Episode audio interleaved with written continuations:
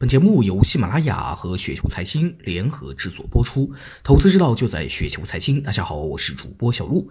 那今天呢，为大家分享的这篇稿件的名字呢，叫做《茅台的人事变动会影响企业经营吗》？来自于陈立峰。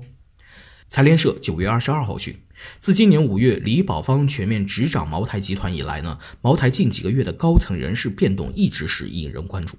那九月二十一号，茅台集团宣布，党委副书记赵书月到龄退休，王岩任茅台集团董事。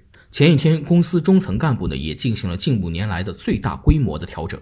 针对中层干部调整，茅台集团称是为了实现这个新老交替，优化年龄结构和学历层次。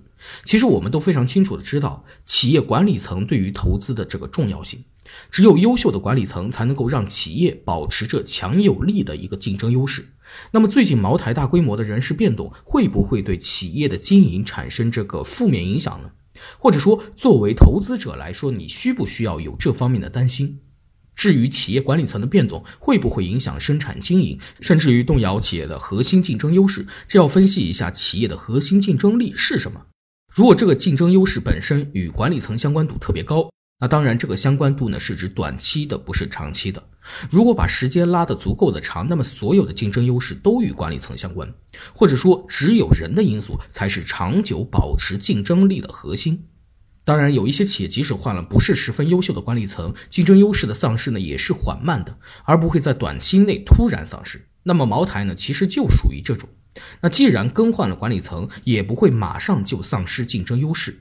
茅台的竞争优势已经相当的稳固，特有的地理环境、独特的工艺和强大的品牌都能够保证，至少在短期内不会让企业处于这个危险境地。那当然，如果企业管理层长期不作为，也会让企业受到相当大的这个影响。但短期内呢，这种影响应该是有限的。对于这次管理层的调整，其实呢也完全没有必要担心。有一种企业是因为优秀所以幸运，有一种企业是因为幸运所以优秀。茅台呢，就属于因为幸运所以优秀的，核心竞争优势不是依靠管理层的长期努力而获得的。那这类型的企业相对来说，管理层的作用要小一些，只要能够保证正常运作就可以了。而有一些企业由于处于这个激烈的竞争环境之下，如果管理层稍有放松，就会让企业的优势丧失。这样的企业管理层的作用呢，就显得异常重要了。